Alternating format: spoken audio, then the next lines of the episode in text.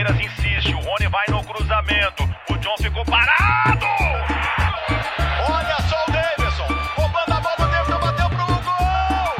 América continua verde!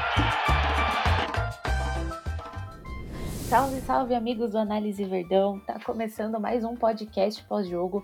Hoje vamos falar de uma vitória do Palmeiras. É, jogamos fora, jogamos lá em Guayaquil é, e o Palmeiras conseguiu vencer o, o Barcelona é, por 2 a 0, uma vitória importante aí para a sequência da Libertadores. Afinal, a gente não venceu o primeiro jogo e está aí disputando primeiras colocações e todo mundo sabe o quanto que a colocação dentro do grupo é importante é, para o segmento do campeonato, na hora da decisão. Então a gente está aí com o Palmeiras conquistando mais três pontos é, numa sequência é, dura de jogos, né? A gente veio de, de, jogos super difíceis aí. O mês de, de abril, como o Abel bem falou, foi um teste, foi uma aprovação aí para o time, mesmo depois de ter sido campeão paulista, já ter ganhado seu segundo título no ano. E vamos falar sobre esse jogo, então. E eu convido aqui para conversar comigo meu amigo Luca Vicchiato, que, é, que me disseram que é especialista em, em Libertadores, em, em times aqui da América do Sul. Então, Luca, Bom dia, boa tarde, boa noite para você. E aí, Rival, tudo bem? É um prazer estar aqui com você, com o pessoal que está nos ouvindo mais uma vez. Uma vitória tranquila, né, do Palmeiras lá em Guayaquil, um jogo difícil, apesar do, do time do, do, Barcelona ser meio ruinzinho, né? A gente vai falar isso aqui daqui para frente, mas o Palmeiras foi bem. É, depois de uma viagem longa, uma sequência pesada, como você bem disse. E é isso, vamos lá falar dessa, desse 2 a 0 do Palmeiras que deixa a gente numa situação bem tranquila em relação a a liderança nesse grupo, apesar de, de, não sermos líderes ainda. É, isso aí. E, Luca, eu quero começar falando sobre o início do jogo, porque, diferente, por exemplo, do último jogo que a gente teve, que foi o clássico contra o Corinthians, o jogo começou um pouquinho turbulento, com o Palmeiras é, cedendo algumas chances, não cedendo de propósito, óbvio, mas assim, com o Barcelona tendo algumas chances dentro de campo. É, eu acho que vale até citar não cedendo de propósito, porque foi algo que o Abel falou falou no, na última coletiva dele que, obviamente, nenhum treinador entrega a bola para o time adversário, né? É óbvio que ninguém cede chance de propósito para o time adversário. Isso é algo que o Abel já falou, a gente fala aqui no Análise Verdão há anos. É, então vale reforçar isso, né? O Palmeiras acabou cedendo um pouquinho mais de espaço, acabou cedendo um pouquinho mais de chances para o Barcelona, diferente do que aconteceu contra o Corinthians no Allianz Parque é, no último sábado. E, e aí começou um pouco de forma turbulenta. Parecia que o Barcelona estava gostando daquele jogo que estava que tava acontecendo. É, mas, assim, é, teve conseguiu ter sucesso aí mesmo com esse início turbulento. Eu queria que você falasse um pouquinho sobre ele. Então, foi um, um começo é, meio, não, não diria preguiçoso, mas foi um pouco num, num ritmo abaixo do Palmeiras. Acho que questão de gramado tudo mais, era um gramado um pouco diferente, assim. E o Barcelona também começou dando aquela pressão normal, né? Jogando em cima, jogando em casa. Era um jogo muito importante para eles também, porque eles estavam na mesma situação do Palmeiras, de uma vitória e uma derrota até então no grupo. E só que é, o Palmeiras é uma equipe muito melhor que o Barcelona, né? Em termos coletivos, e é, conseguiu segurar bem esse, essa essa, essas investidas do Barcelona, apesar das boas chegadas e do Palmeiras não ter um pouco de dificuldade de, de sair jogando. É, o Barcelona tentava pressionar lá em cima, ainda que meio descoordenado, era uma pressão que é, deixava muito espaço nas, costas, é, nas entrelinhas e tudo mais. O Barcelona tentava e o Palmeiras estava tendo um pouco de dificuldade. O Gabriel Menino hoje fez um jogo, no geral, bem ruim, assim, principalmente em termos de tirar a bola da pressão. Isso dificultou um pouco. Nós também, é, isso mais para frente, mas nós tivemos a perda do Murilo, né, que saiu é, machucado e o Palmeiras teve que fazer toda uma mudança no, na sua maneira de sair jogando, mas foi um começo realmente um pouco turbulento, um pouco é, com, com, um ritmo um pouco abaixo do Palmeiras. É uma questão de intensidade. A gente está tá acostumado porque, porque é uma sequência longa de jogos. É, essa viagem para Guayaquil é uma viagem muito difícil, muito longa também. E o começo não foi muito bom. Felizmente o Palmeiras conseguiu tomar as rédeas do jogo, conseguiu pressionar mais o Barcelona.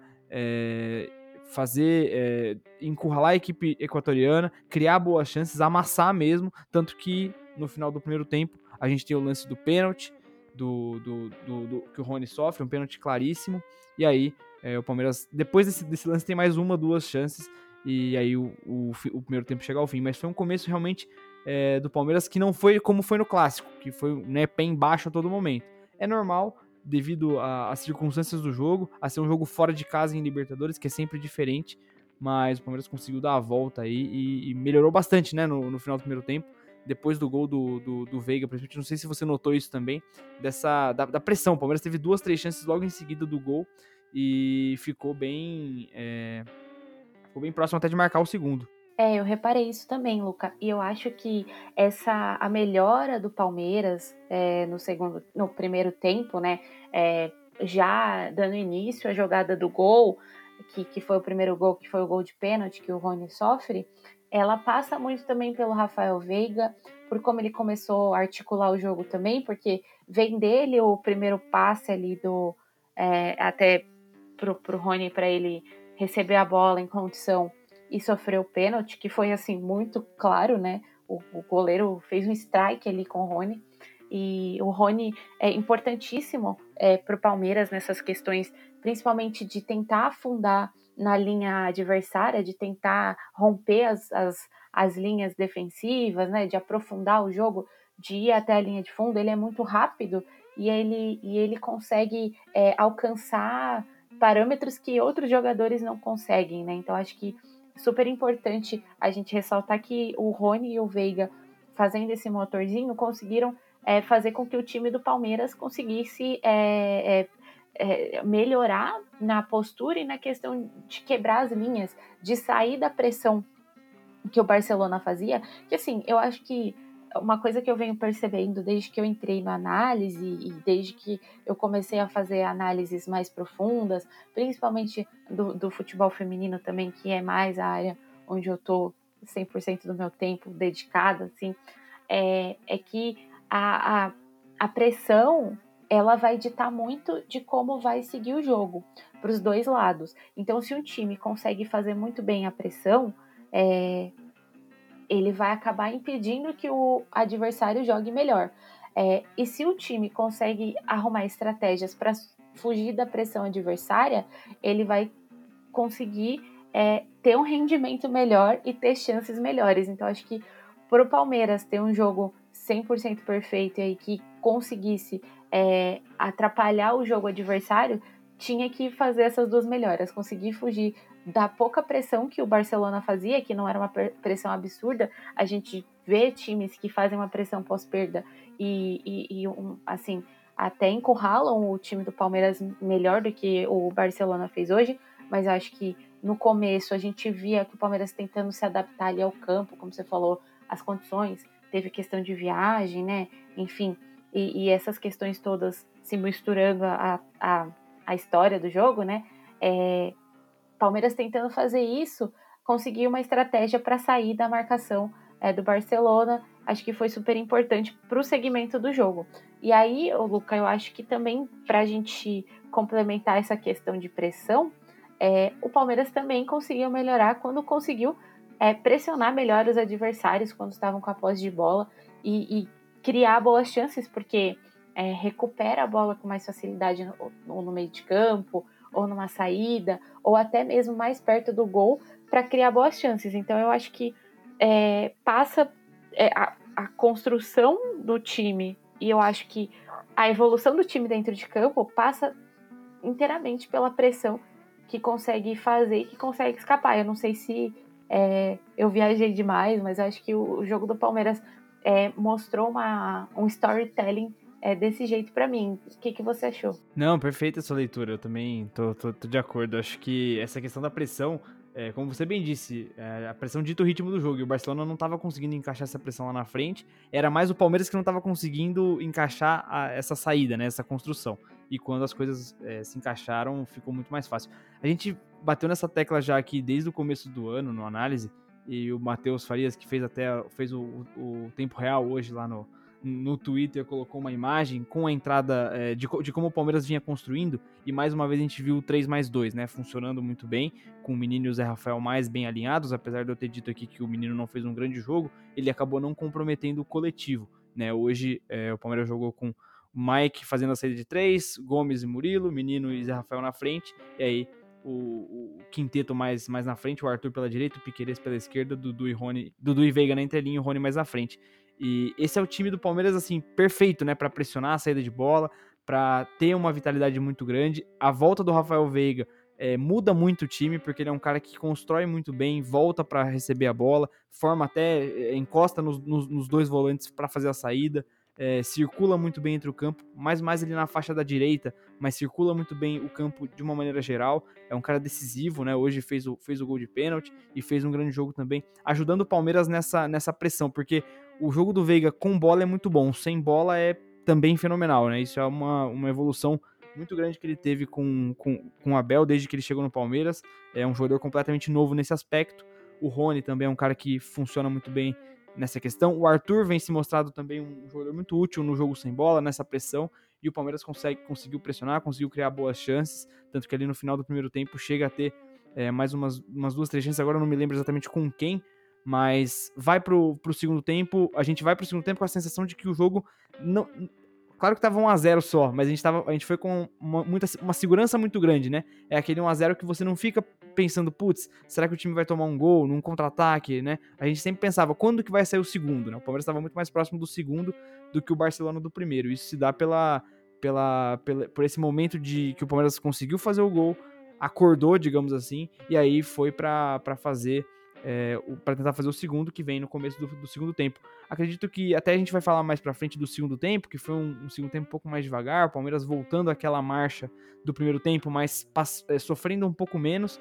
Acredito que o Palmeiras, a, a, a intenção do, do da, da, comissão, é, do grupo de uma maneira geral, era resolver o jogo o mais rápido possível e, e, dar uma, uma segurada mesmo, tanto porque depois do segundo gol começam a vir as substituições, que são claramente substituições para poupar jogadores e para fazer essa rotatividade do elenco é, continuar, porque vai, como a gente disse lá no começo, vai ser uma sequência bem complicada agora nesse mês de maio para o Palmeiras. Quer fazer parte de um grupo exclusivo do Análise Verdão no WhatsApp e ainda ter acesso a chamadas de vídeo para falar sobre o Palmeiras e os segredos do trabalho do Abel? Se torne um apoiador do Análise Verdão. Com planos a partir de R$ reais mensais, você ajuda o projeto a crescer, trazer conteúdos melhores e ainda recebe benefícios imperdíveis. Acesse apoia.se barra Análise Verdão e faça parte. É, ô Luca, eu acho que essa questão da que você falou da segurança, né? O Palmeiras é, entra no segundo tempo com a segurança de mesmo estando 1 a 0 não é aquele jogo que a gente acha que putz, vai tomar um gol do nada e, enfim, é, comprometer todo o resultado da partida, eu acho que também é, se dá uma melhora defensiva do Palmeiras. Acho que no começo foi um pouco confuso a questão defensiva. O Palmeiras é, é a questão que a gente falou, né? Tava tentando se adaptar ali ao contexto do jogo, né? Acho que vale reforçar isso. Uma viagem longa, difícil, campo diferente. Acho que o campo eu percebi que é até um pouco mais amplo, né, do que do que o que a gente vê aqui, mais ou menos. É, não sei se percebi certo. E a, e a grama era bem. Dif... É, não, não, é isso mesmo. E a grama é bem diferente, né? Uma grama. Eles até comentaram na, na transmissão que é uma grama, enfim. Fofa. Para além das diferenças do. É, bem fofa, assim, bem diferente das que a gente tem no Brasil. É, então, é, o, o, tudo isso acho que interferem também nessa questão da até mesmo adaptação do time, mas até que o Palmeiras se adaptou rápido a, essa, a essas condições e conseguiu se encaixar de novo defensivamente. Eu acho que hoje estava é, sólida, a gente acabou perdendo o Murilo é, num lance assim super estranho. É, e aí entrou o Luan, o Luan entrou bem também, conseguiu substituir o Murilo. A gente sabe que o Murilo faz falta porque ele é um zagueiro artilheiro, né? Fez gol no último jogo, vive fazendo gol, é muito seguro, é, é, tá dentro de campo, ele entrega muito.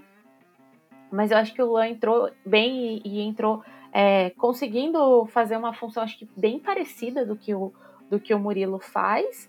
E, e, eu acho que hoje, diferente de outros jogos, a gente não viu o Palmeiras inseguro defensivamente. E eu reparei, e aí eu até conversei com você antes da gente começar a gravar, né, Luca? É, sobre a questão do time fazer de tudo para não deixar o Barcelona de Guayaquil é, entrar na nossa área. É, o que eu percebi assim, apesar do, do Barcelona não ter um estilo assim muito bem definido na hora de atacar, eu até brinquei que eles atacam no estilo meio roleta russa, assim, o que der para fazer a gente está fazendo, é, é, pode dar certo, pode não dar. eu acho que o Palmeiras se preocupou muito em não deixá-los entrar na área. Teve um lance que me marcou muito, que foi que me fez é, prestar mais atenção nisso, que foi a hora que o, o, o atacante, acho que do, do Barcelona, vem para chutar e o Dudu vem escorregando assim de costa e a bola bate nele e espirra e aí tipo sobra para alguém, e aí eles tentam tirar de qualquer forma. E ali também no é, ali na o Rony vem e tira também de, de voadora, tira uma bola para a bola não entrar. Então eles não queriam que o Barcelona entrasse na área. Então acho que isso também ajudou nessa segurança, né? Nessa, nessa questão de deixar o time mais seguro, apesar do segundo tempo ser um pouquinho mais devagar, né? Sim, não, sem dúvida nenhuma. Você falou bem do time do Barcelona, que é um, era um ataque realmente um pouco complicado. É, a, a tática do Barcelona era juntar a gente em cima da bola e o da, principalmente do lado que estava o Damian Dias, né? Ele sempre ia atrás do lado da bola, ele circulava o campo inteiro, ele era o, né, o grande, ele é o grande jogador dessa equipe, mas realmente um time muito é, desentrosado, desencontrado dentro de campo. O Barcelona foi até é, essa questão de, de, não entrar na área também foi, foi, foi algo que passou pela competência do Palmeiras e pela, pela, pela pela, pela concentração né, do Palmeiras, até nesse, nesse aspecto de botar a linha lá atrás e segurar um pouco mais. Me lembrou um jogo que a gente fez contra o Independente Del Vale. Agora não vou lembrar o ano, mas foi numa. Já era o Abel o técnico. Foi numa, numa fase de grupos de Libertadores que o Palmeiras faz 1 a 0 e bota o time inteiro atrás da linha da bola para defender e realmente protege a área, né? O, o, o Independente Del Vale ficava com a bola, mas não conseguia é, machucar o Palmeiras. Foi a mesma coisa com o Barcelona.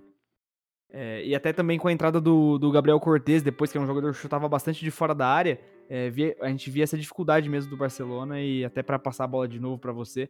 É, o Palmeiras foi muito bem, realmente, fechando os espaços não deixando o Barcelona entrar na área. Eles tinham a bola, mas não conseguiam atacar as zonas de perigo do Palmeiras. É o que o prof sempre fala, né, de, de proteger ali o funil, né, também tem, acho que isso é super importante, é uma das zonas que sai mais gols do futebol, é super perigoso entrar ali, e enfim, a gente viu Palmeiras preocupado com isso realmente. E eu acho que esse jogo que você falou do Independente Del Vale foi em 2021, se eu não me engano.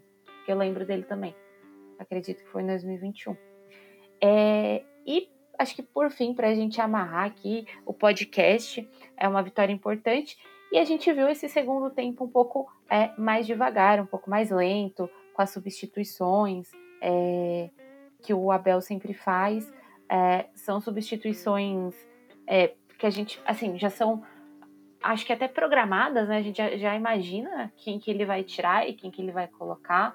É, acho que são, acho que a, a, palavra que eu tô procurando é protocolar, né? É para cumprir um protocolo ali, para conseguir dar rodagem no elenco, para conseguir é, é, até mesmo é, descansar alguns jogadores, como por exemplo o Dudu. É, a gente falou pouco do Dudu hoje, mas eu acho que o jogo dele com bola não foi, não apareceu tanto, mas eu acho que sem bola ele, ele ajudou um pouco mais a equipe. É importante a gente ressaltar também. É, mas eu acho que o segundo tempo era mais assim para ser protocolar mesmo, acho que foi meio intencional para justamente o Palmeiras não ter um desgaste tão grande físico, né, muscular, é, e conseguir é, controlar a partida, né? O segundo gol que foi o Gomes que fez de cabeça, acho que ele dá uma tranquilidade ainda maior para a equipe e, e, garante que a gente consiga se manter ali, é, tentando atacar, claro, tentando agredir o adversário sempre que possível, mas também que consiga fazer essas substituições sem precisar desgastar os jogadores que já estão muito tempo aí. E eu acho que existe o fato também, Luca, a gente pode falar um pouco da, da questão do, do Arthur, que jogou até um pouco mais é, hoje, é que ele ainda não tá 100% entrosado com o time, né? Então ele ter ganhado essa minutagem com o Palmeiras jogando de forma tranquila é bom para ele ir se adaptando com a equipe, para ele entrosando. E, e, assim, eu imagino que demore ainda um pouco é, um jogador que chega para entender o esquema, porque o Palmeiras do Abel Ferreira vem jogando junto há algum tempo já. Então isso não é, é não, não é algo que é, vem da noite para o dia. É uma equipe que é sólida, né? Que é consistente. Você chega novo, você vai ter uma certa dificuldade para se encaixar, mas eu acho que quando encaixar também é, vai ser é, uma peça muito utilizada pelo Abel, né? Sem dúvida nenhuma. O Arthur é um cara muito bom tecnicamente, tem muita qualidade. e Só que ele tá realmente precisando, né, ainda é, se encontrar nesse time do Palmeiras, o que é normal mesmo. Ele, o Richard, foram caras que chegaram há pouco tempo e é completamente normal. Acho que é, é, algo que o Palmeiras, o, o, Abel, durante todo o trabalho dele, não costumou usar tanto. Mas, né, um jogador de, de, de lado de campo, fazendo amplitude com o pé invertido, até porque isso fecha um pouco é, é, o campo, tira um pouco da amplitude do time, mas hoje você tinha, por exemplo, o Mike que fazia saída de três, mas em alguns momentos até passava nas costas, chegava bastante ao ataque, porque é da característica dele mais do que do Marcos Rocha ultimamente. É, mas realmente o Arthur é, vem jogando bem por ali, é, cumpre bem outras funções, já jogou também mais centralizado quando o Veiga estava fora, se mostrando uma opção, né? Naquele momento em que o Veiga e o Tabata estavam fora, o titular e o reserva imediato da, da função, né? Ele jogou na entrelinha, um pouco mais para dentro.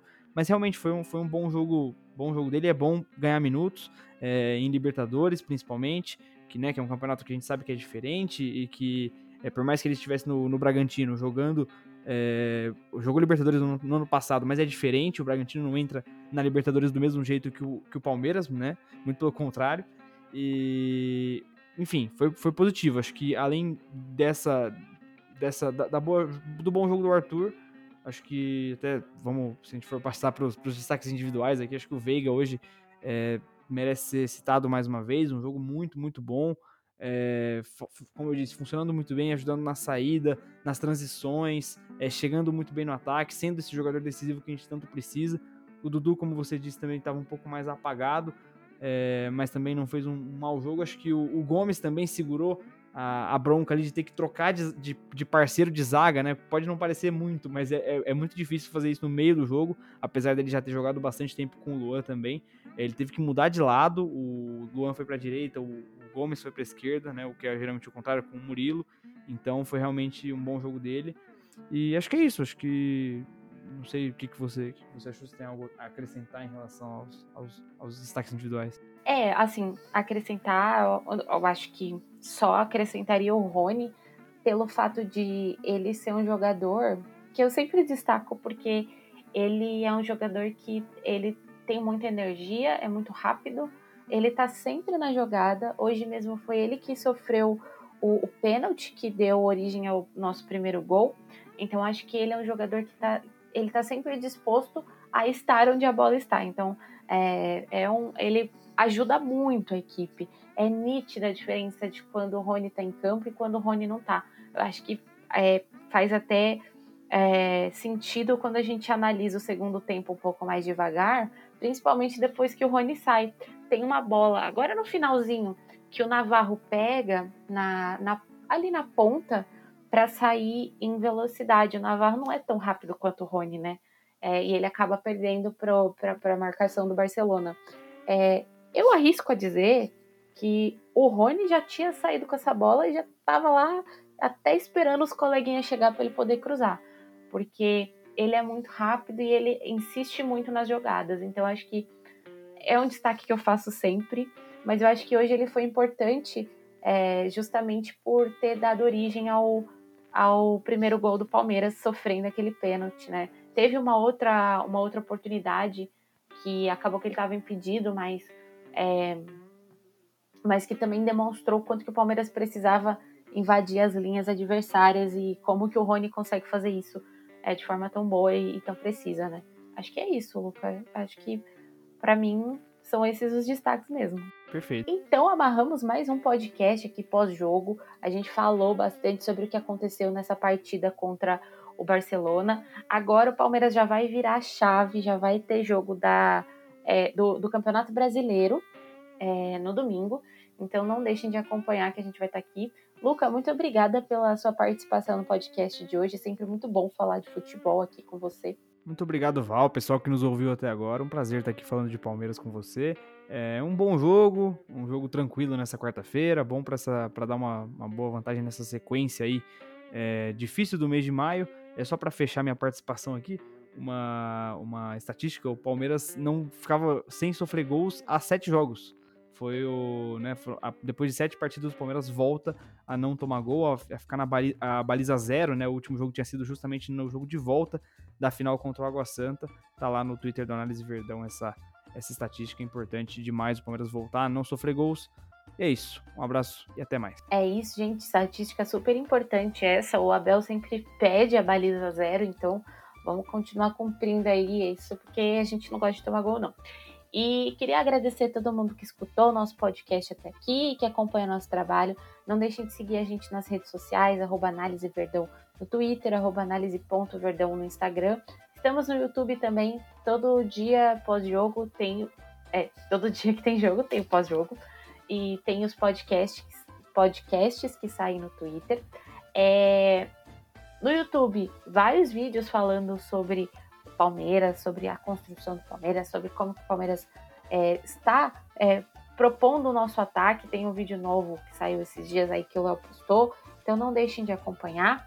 É, futebol feminino tem também, a gente está fazendo a cobertura agora do Campeonato Paulista, que começou na terça-feira é, com a vitória das palestrinas. Então não deixem de acompanhar a gente também no futebol feminino.